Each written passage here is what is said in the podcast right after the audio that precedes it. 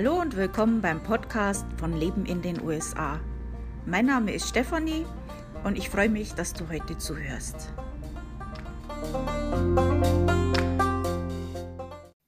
Hallo, das ist schön, dass du reinhörst beim Podcast von Leben in den USA. Letzte Woche habe ich ja auf meinem Blog einen neuen Artikel veröffentlicht und da ging es um die, äh, das amerikanische Schulsystem, wie das hier so abläuft. Ähm, bei solchen informativen Artikeln mache ich es ja auch oft so, dass es dann das auch als Podcast gibt. Einige hören sowas lieber, andere lesen es lieber. Und ja, ich biete euch beides an. Falls ihr das lieber lesen möchtet heute, äh, dann findet ihr das auf meinem Blog Leben in den USA, alles zusammengeschrieben, lebenindenusa.com. Und dann einfach in die äh, Suche Schulsystem eingeben, dann findet ihr das auch. Also erstmal so ähm, was vorab. Ich habe das natürlich alles nach bestem Wissen und Gewissen recherchiert, habe mir da sehr viel Mühe gegeben. Äh, eine Garantie gebe ich euch dazu nicht. Und das ist auch in den Staaten sehr, sehr unterschiedlich. Also die Staaten können ja ihre eigenen Regeln erstellen und dementsprechend variiert das hier wie so vieles äh, sehr.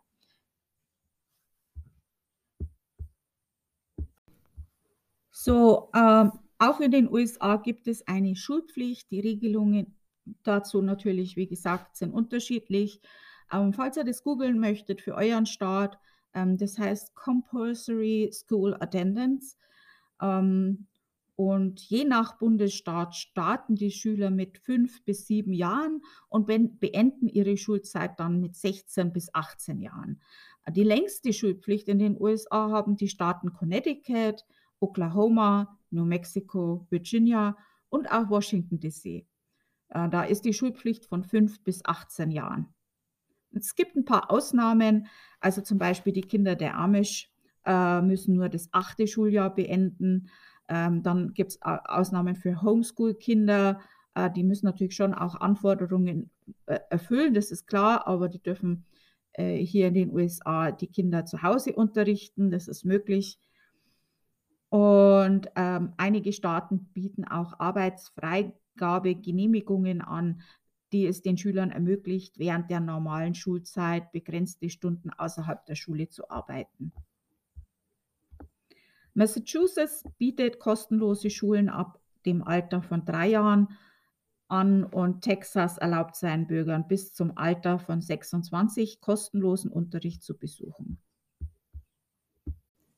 So, und jetzt gehe ich mit euch mal so diesen äh, Ablauf durch, wie das normalerweise ist, ähm, von der Preschool sozusagen bis zum Arbeitsleben. Ähm, wie gesagt, die äh, Altersstufen variieren natürlich immer ein bisschen. Ähm, ja, also ich fange mal mit der Preschool an, äh, auch Nursery School genannt. Die Abkürzung wäre dann PK, also PK. Und äh, die Preschools, die sind äh, privat geführt meistens und mehr so zur Kinderunterbringung als zur Vorbereitung auf die Schule gedacht. Also man würde es ja vielleicht übersetzen mit Vorschule, aber eigentlich ist es mehr wie ein Kindergarten. Ähm, der Kinder, und es ist auch keine Pflicht. Also der Kindergarten, äh, das wäre jetzt eigentlich eher, was ich als Vorschule bezeichnen würde. Äh, da wäre jetzt die Ab Abkürzung K also K. Und das ist von fünf bis sechs Jahren gehen die Kinder dahin und ist meistens auch in der Grundschule drin. Und äh, da werden die Kinder halt auf die Schule vorbereitet und da wird auch schon mit dem Lernen begonnen. Also die fangen auch schon an, zum Beispiel Buchstaben zu lernen. Die Elementary oder Primary School ähm, ist äh, Klassenstufen 1 bis 6, also K1, K2 und so weiter, äh, da gehen die Kinder von 6 bis 13 Jahren ungefähr hin. Ähm, die Elementary School, die kann man mit der deutschen Grundschule vergleichen und ca. 90 Prozent der amerikanischen Schüler nutzen kostenlose staatliche Schulen und die restlichen 10 Prozent werden entweder in einer Privatschule oder per Homeschooling unterrichtet.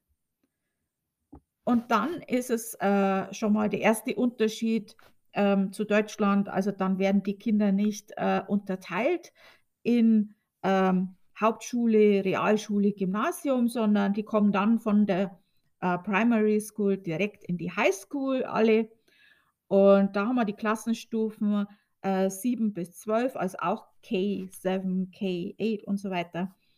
Und da gehen die Kinder hin so von 14 bis 18 Jahren. Und diese Schulen, die Highschoolen, die können unterteilt sein in Middle School, Junior High School und Senior High School. Und da haben die Schüler ein sehr breites Angebot an unterschiedlichen Fächern zur Verfügung. Äh, davon sind natürlich auch einige, die Pflichtfächer sind und andere sind halt Wahlfächer. Ein Vertrauenslehrer, der Guidance Counselor, kann bei der Auswahl helfen und ähm, dass man da die richtige Entscheidung trifft. Also das sind schon viele Fächer, die man sich auswählen kann, die einen schon auf einen bestimmten Beruf vorbereiten. Also da gibt es äh, sehr, sehr gute Auswahlmöglichkeiten im Normalfall. Und äh, in den Highschools gibt es aber nicht so einen Klassenverband, wie wir das aus Deutschland kennen, wo man halt einen Klassenlehrer hat. Das gibt es meistens nicht. Ähm, sondern man geht halt zu den Klassenräumen, wo halt bestimmte Fächer äh, gelehrt werden und, und geht halt dann von ähm, Klasse zu Klasse.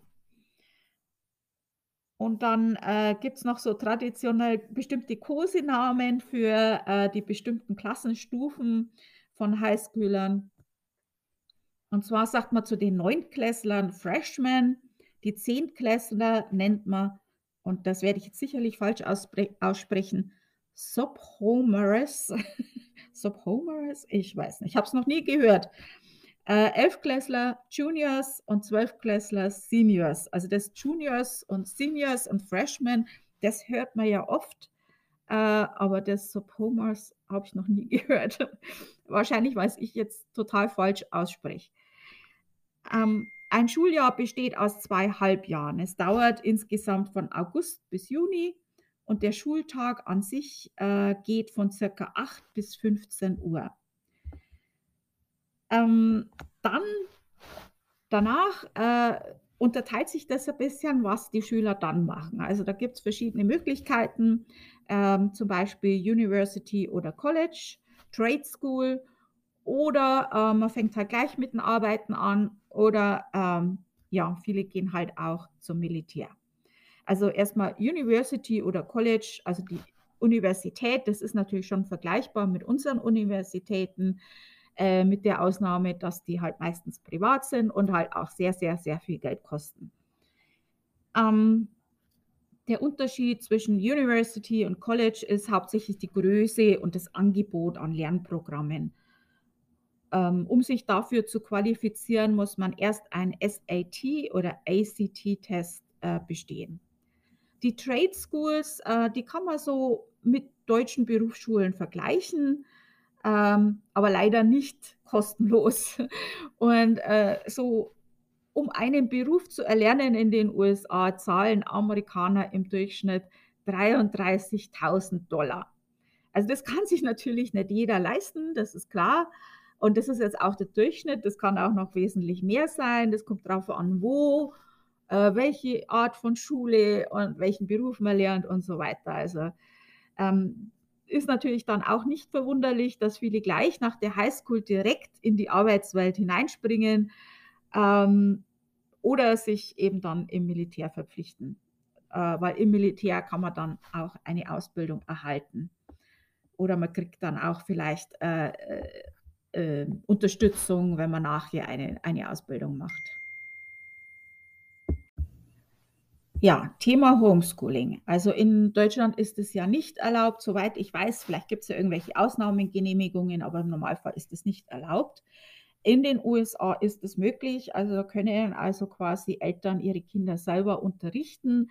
Natürlich muss da äh, äh nach einem gewissen äh, Prinzip gelehrt werden. Da gibt es verschiedene Regeln, ähm, aber das ist möglich. Also auch schon vor der Pandemie wurden in den USA circa drei Prozent der Schüler äh, von zu Hause aus unterrichtet. Natürlich während der Pandemie ist das Ganze noch gestiegen.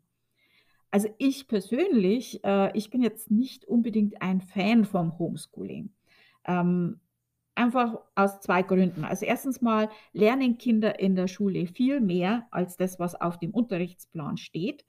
Unter anderem eben soziales Verhalten und Toleranz. Also, man sieht halt in der Schule auch Menschen, äh, mit denen man vielleicht normalerweise gar keinen Kontakt hätte, äh, weil man halt in seiner Bubble drin lebt und halt leider auch, äh, El es Eltern gibt, die das auch ganz bewusst so wollen, dass man in dieser Bubble bleibt und eben nicht, äh, die Ansicht von anderen Menschen sieht oder, äh, mit anderen Kulturen oder anderen Ideen in in Verbindung kommt.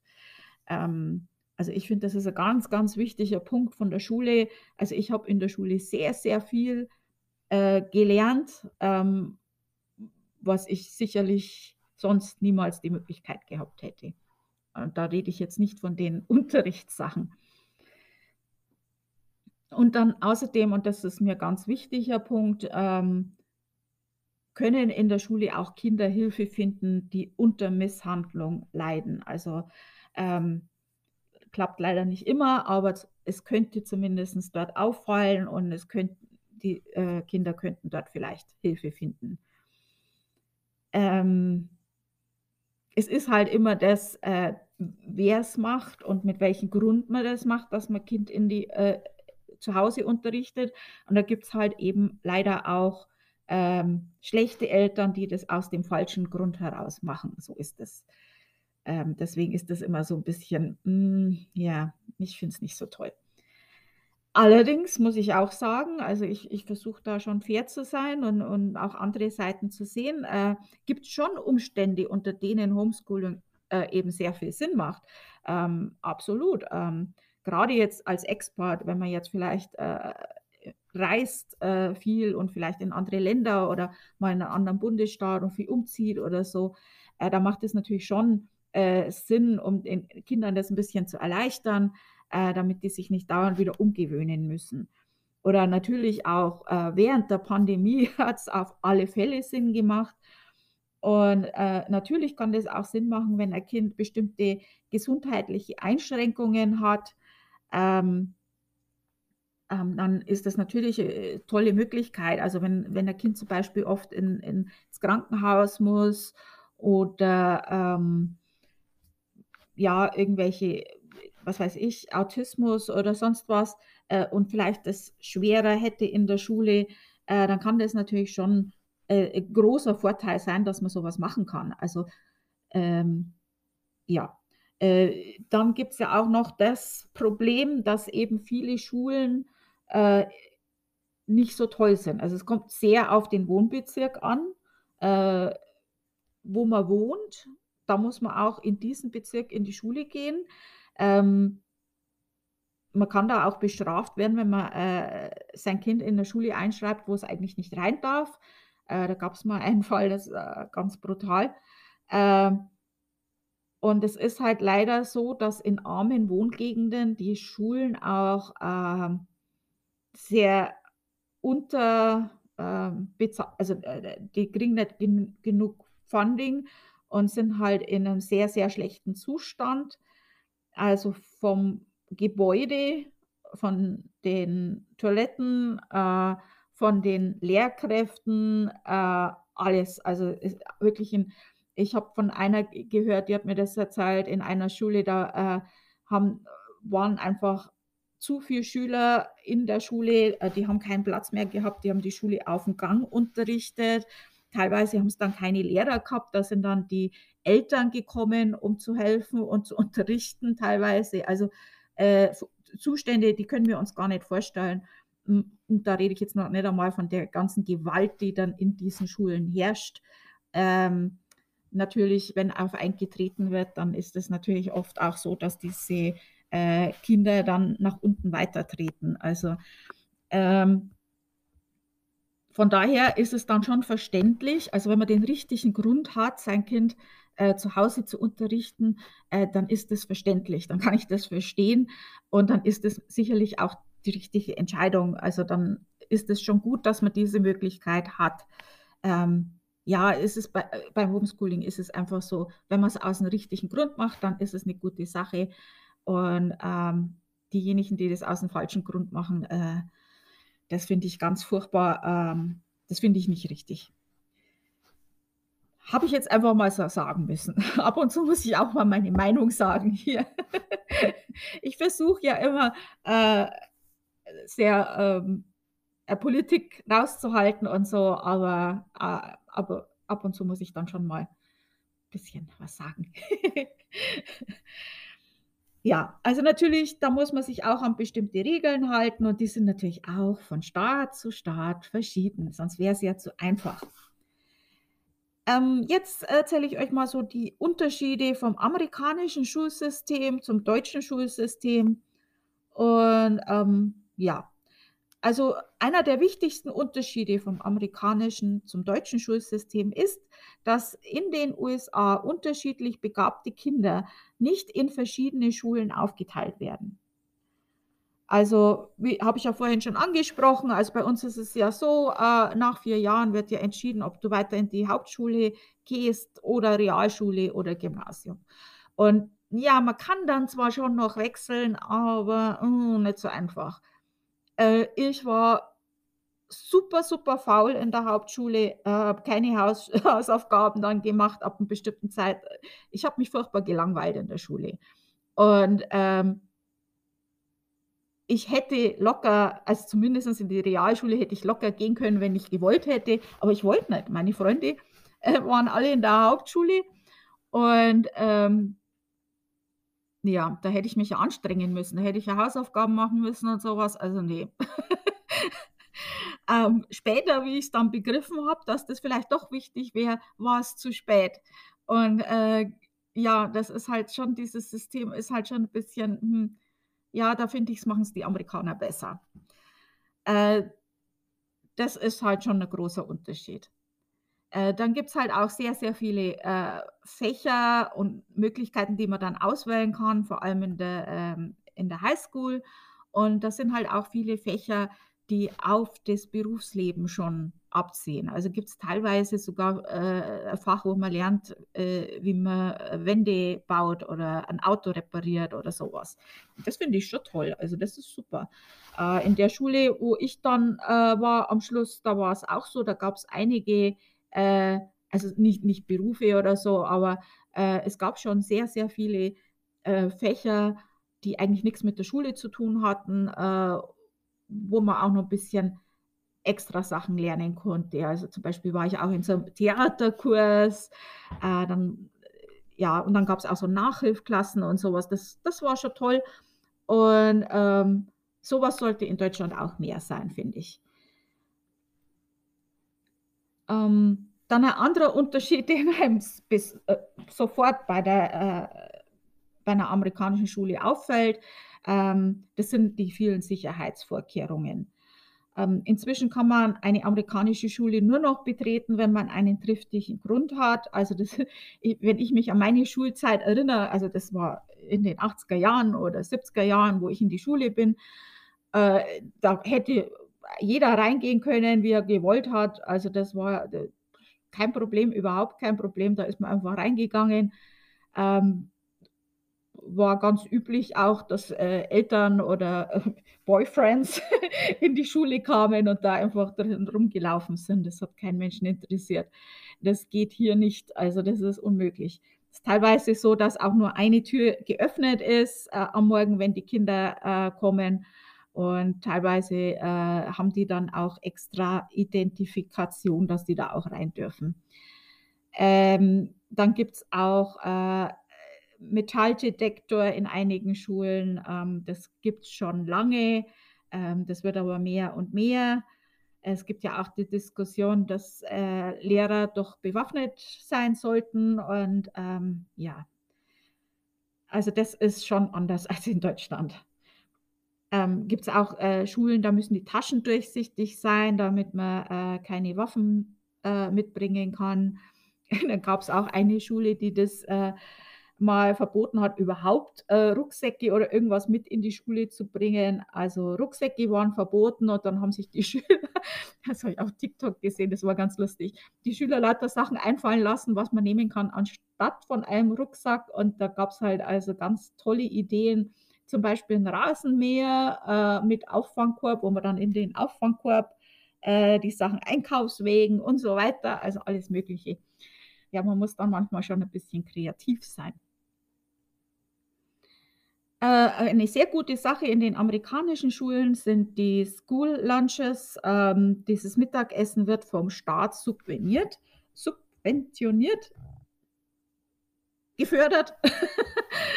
Und das ist jetzt zwar nicht das gesündeste und leckerste Essen, aber leider für viele Schüler die einzige Mahlzeit des Tages. Also von daher schon 'ne sehr gute Sache. Äh, so was hat's jetzt bei uns in Deutschland nicht gegeben. Äh, und da rede ich jetzt von öffentlichen Schulen, wo so was, äh, schon auch gibt. Und das finde ich schon 'ne sehr gute Sache. Ähm, ja. Dann erzähle ich euch jetzt mal von den Schulnoten in den USA. Also, das wissen ja auch wahrscheinlich schon einige von euch, dass das hier nicht, äh, wie bei uns die Note 1 bis 6 ist, sondern hier geht's von A bis F. Also, A ist dann sehr gut und F ist dann ungenügend, also nicht bestanden. Ähm, ja. Um ein A zu bekommen, muss man, äh, 90% richtig haben. Äh, es gibt auch einige, äh, deutsche Schulen oder internationale Schulen in den USA, die findet ihr bei mir auch im Blog, also entweder in dem Beitrag, den ich ja schon vorhin genannt habe, oder auch im Verzeichnis selber. Also, ich habe ja dieses Verzeichnis mit deutschen Geschäften, Restaurants und auch deutsche Schulen und da findet ihr dann auch solche Schulen. Ähm, falls ihr noch in der Planung seid für die Auswanderung und eure Kinder in eine deutsche Schule, äh, bringen möchtet, äh, dann helfen die euch bestimmt weiter, ähm, was ihr da haben müsst und so weiter. Ähm, ja, dann, bev bevor ich diesen Beitrag dann veröffentlicht habe, habe ich in meiner Facebook-Gruppe die Mitglieder mal gefragt, also falls ihr die noch nicht kennt, das die heißt „Leben in den USA“. Und, äh, da habe ich mal so gefragt, äh, was sie diejenigen, die schon ausgewandert sind, gerne vorher gewusst hätten, ähm, zum zu dem Thema oder und einige haben halt auch gefragt, die noch in der Planung sind. Ähm, die haben halt auch, äh, gute Fragen gestellt und da gab's, äh, recht gute Tipps von, äh, denjenigen, die das schon gemacht haben. Also, ich selber habe ja hier noch kein Kind, äh, in der Schule gehabt oder irgendwas. Also, meine Tochter ist ja in Deutschland in die Schule gegangen. Und da gab's einige gute, äh, Fragen, Anregungen, Tipps und so weiter. Werde ich euch jetzt mal erzählen. Also, ähm, eine, äh, eines der Mitglieder sagte halt, also zusätzliche Kosten in Middle oder Highschool für Kurse. Also, da, äh, gibt wie gesagt, es gibt ja einige Fächer, die da noch zusätzlich ausgewählt werden können, also zum Beispiel Sport oder in der Band mitmachen oder irgendwas. Und bei solchen Sachen, äh, können halt sehr hohe Kosten anfallen. Ähm, so die zum Beispiel als als Beispiel hat sie mir dann genannt, also für die Teilnahme in der Band, ähm, können dann schon 500 bis 1.500 im Jahr fällig werden. Ähm, da ist dann auch die Uniform zum Beispiel dabei, aber, äh, zusätzlich, äh noch wenn man noch zusätzlichen Unterricht haben will, kostet es natürlich extra oder Instrumente muss man selber zahlen, dann kommen noch Field Trips da äh, dazu und so weiter. Also, äh, das ist dann schon einiges an Geld. Also, wenn man dann vielleicht sogar noch mehr Kinder hat, äh, dann ist das schon sehr, sehr viel. Das kann sich dann natürlich auch nicht jeder leisten. Das finde ich schon schade.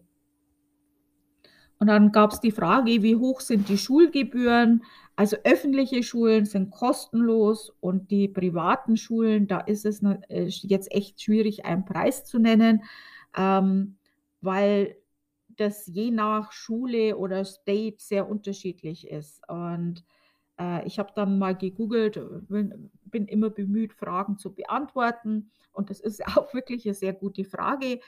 Äh, ich habe dann auf der Internetseite Pri Private School Review, ähm, Angaben gefunden. Die haben dann auch so eine Auflistung, ich habe das auch in meinem Beitrag verlinkt, äh, für jeden einzelnen Staat. Und äh, die schreiben also die durchschnittliche Gebühr, ähm, das wären 11.963 per Jahr im Jahr 2022. Also wie gesagt, kommt drauf an, äh, wo du wohnst auch und so weiter. Aber so im Durchschnitt für private Schule zahlt man so um die fast 12.000 Dollar im Jahr.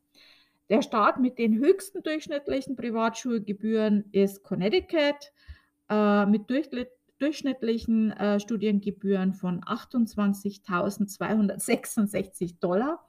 Und der Staat mit den niedrigsten Studiengebühren ist South Dakota mit durchschnittlichen Kosten von äh, 3739. Richtiges Schnäppchen. Also es sind schon extreme Unterschiede. Und ähm, ja, also viele, die sich leisten können, äh, schicken ihre Kinder in äh, private Schulen, weil halt einfach wirklich ähm, in den öffentlichen Schulen ist es halt nicht so dolle. ähm, ja, dann gab es die, äh, dann gab es das Kommentar zu der Qualität der Schulen. Also das ist halt wirklich, wie ich schon gesagt habe, sehr vom Bezirk abhängig. Und ähm, da würde ich wirklich jemand, der schon in noch in der Planung ist zur Auswanderung und wenn ihr Kinder habt, wirklich darauf zu achten, bevor man Haus kauft oder äh, mietet, ähm, wie der Schulbezirk ist, also wie die Schule in dem Bezirk ist. Ähm, ihr könnt da Pech haben und da irgendwo in einen anderen Schulbezirk reinrutschen, der dann vielleicht viel weiter weg ist, äh, aber ihr seid halt äh, dummerweise in dem Bezirk. Und ähm, das macht einen riesen Unterschied. Und da gibt es schon auch Möglichkeiten, sowas online rauszufinden, ähm, wie diese Schulbezirke so sind. Ähm, ja, Hausaufgaben äh, gab es einen Tipp von einem Mitglied. Also die Hausaufgaben können 60 Prozent der Noten ausmachen. Ähm, das finde ich schon extrem. Also das habe ich auch noch nie gehört, aber das ist äh, sehr interessant, gut zu wissen. Also dann ist natürlich auch äh, Vorteil, wenn man jemanden hat, der einem bei den Hausaufgaben hilft, was natürlich arme Leute äh, eher weniger haben. Ähm, ja, also das ist einfach alles ein bisschen unfair in meinen Augen. Gut, in Deutschland ist auch nicht alles fair und natürlich äh, ist da auch de, schon je nachdem, äh, wie gebildet und äh, wohlhabend die Eltern sind, hat man natürlich bessere Chancen auch in Deutschland. Das ist auch so. Also muss man schon auf fairerweise dazu sagen. Aber ich denke, in Amerika ist das alles noch ein bisschen extremer. Ähm, dann äh, gab es noch einen Kommentar und das fand ich sehr interessant. Das habe ich äh, so auch schon gehört und mitbekommen also scheinbar werden auch Schüler in die nächste Klasse versetzt, auch wenn sie nicht mitkommen. Also ich habe schon von Leuten gehört, die als Analphabeten aus der Schule gehen. Also die werden einfach durchgeschoben. Das ist egal, kümmert sich kein Mensch drum.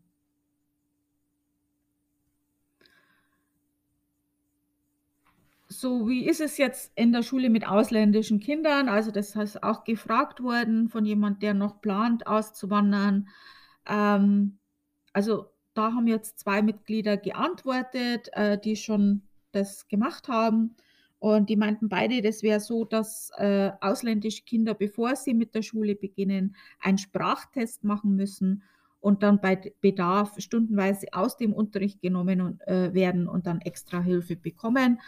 Ähm, ich war ja mal in der Schule hier, äh, weil ich dann Englischkurs gemacht habe und ich habe da einen Klassenraum gesehen und da hat mir jemand erzählt, äh, der ist dann extra für die äh, ausländischen Kinder, äh, ich weiß jetzt nicht, ob das nur für spanisch sprechende Kinder war, aber da äh, gab es scheinbar so viel äh, spanisch sprechende Kinder, dass die da extra einen Klassenraum gemacht haben, um die dann halt ein, einzugewöhnen. Irgendwas genau weiß ich es auch nicht. Also da kann ich jetzt euch nichts äh, Definitives dazu sagen. Das habe ich nur so vom Hörensagen Ich habe es halt, äh, gesehen, weil da halt so, äh, spanische Schilder und so, äh, dann auch waren. Dann gab's die Frage, ob es eine Uniformpflicht in amerikanischen Schulen geht gibt. Also, in öffentlichen Schulen in Amerika sind Uniformen normalerweise keine Pflicht. In privaten Schulen kann das aber schon erwartet werden. Also, in meiner Schule, wo ich am Schluss drin war, wollten sie ja so was Ähnliches mal einführen. Also, da wollten sie so, äh, T-Shirts und Sweatshirts, äh, einführen. Äh, war mir jetzt nicht so begeistert als Schüler.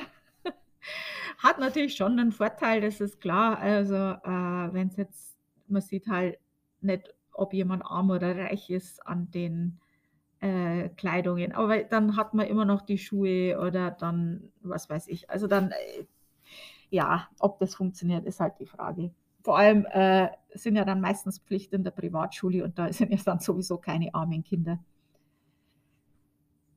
Äh, ja, also Privatschulen kann das schon sein, äh, grad so katholische Schulen oder so, da ist es dann schon da muss man dann in der Uniform kommen. Ähm, ja, dann, äh, hat ein Mitglied hat was geschrieben, das fand ich sehr, sehr interessant. Äh, ich habe so 'n bisschen was davon gehört, aber dass das so extrem ist, wusste ich nicht. Ähm, das Wort an sich kannte ich auch nicht, und zwar geht's um Redshirting. Also, es wird ja in den US-Schulen sehr viel Wert auf sportliche Leistung gelegt. Also, das ist ja viel, viel mehr wichtig als bei uns in Deutschland. Also, ich weiß, in meiner Schulzeit war's halt so, dass man 1 oder 2 Stunden in der Woche Sport gehabt hat und das war jetzt wirklich nicht, äh nicht, äh, dass man da irgendwo, äh, welche Sportarten großartig ge äh, gemacht hätte, die irgendwie ja, also, das war ja nix eigentlich. Ähm es ist halt so, in den USA ist es halt schon so, dass man als guter Sportler ein Stipendium für die Uni erhalten kann und das hilft halt einem auch, äh, um sich für bestimmte Universitäten zu qualifizieren, wenn man sich in verschiedenen Sachen, ähm wenn man da verschiedene Sachen gemacht hat. Ähm wie schon gesagt, also, Universität kann sich nicht jeder leisten und diejenigen, die es sich nicht leisten können, die hoffen halt auf dem Weg ein Stipendium zu bekommen. Und einige Eltern versuchen halt mit dem sogenannten Redshirting einen Vorteil zu geben und das bedeutet, dass die Eltern die Einschulung ihrer Kinder so lang wie möglich herauszögern, damit dann das eben dann ältere Kind gegenüber den Klassenkameraden einen Vorteil im Sport hat und damit eben auch dann mehr Chancen für ein Stipendium hat. Also, an der Uni sind dann natürlich hauptsächlich Kinder entweder aus wohlhabenden Familien oder Sportler. Ja, das ist nicht so toll, aber so ist es halt hier. Ja, also, das ist jetzt das, was ich jetzt zu dem Thema, äh, für euch zusammengetragen habe. Ich hoffe, das war jetzt für euch auch interessant und, ähm, ich konnte euch 'n paar neue Sachen erzählen, hoffentlich. Ähm, wie gesagt, ihr findet das Ganze auch bei mir im Blog. Ähm, dann könnt ihr euch das in Ruhe noch mal durchlesen. Und, äh, dann bedanke ich mich fürs Zuhören. Ich wünsche euch eine wunderschöne Woche und wir hören uns dann nächste Woche wieder. Tschüss.